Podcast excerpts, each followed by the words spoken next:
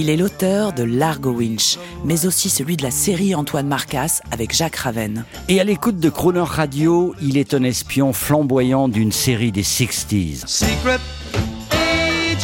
Nous faisons part de ses humeurs musicales pour une vie de rêve. Spy Life. Eric Giacometti, On the Air. Bonjour, bonsoir sur Croner Radio. Euh, je voulais vous faire partager mes musiques d'ambiance quand je commence à écrire. En fait, quand je commence à écrire certaines scènes, que ce soit pour Largo Winch ou pour euh, mes romans, j'aime bien démarrer euh, en fond sonore.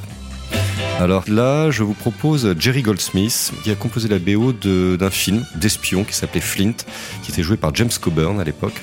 Et ça s'appelle Where the Bad Guys Are Girls, c'est-à-dire euh, quand les méchants sont des femmes. C'est une histoire complètement délirante. Alors c'est un peu une parodie de James Bond où on voit que les femmes prennent le pouvoir.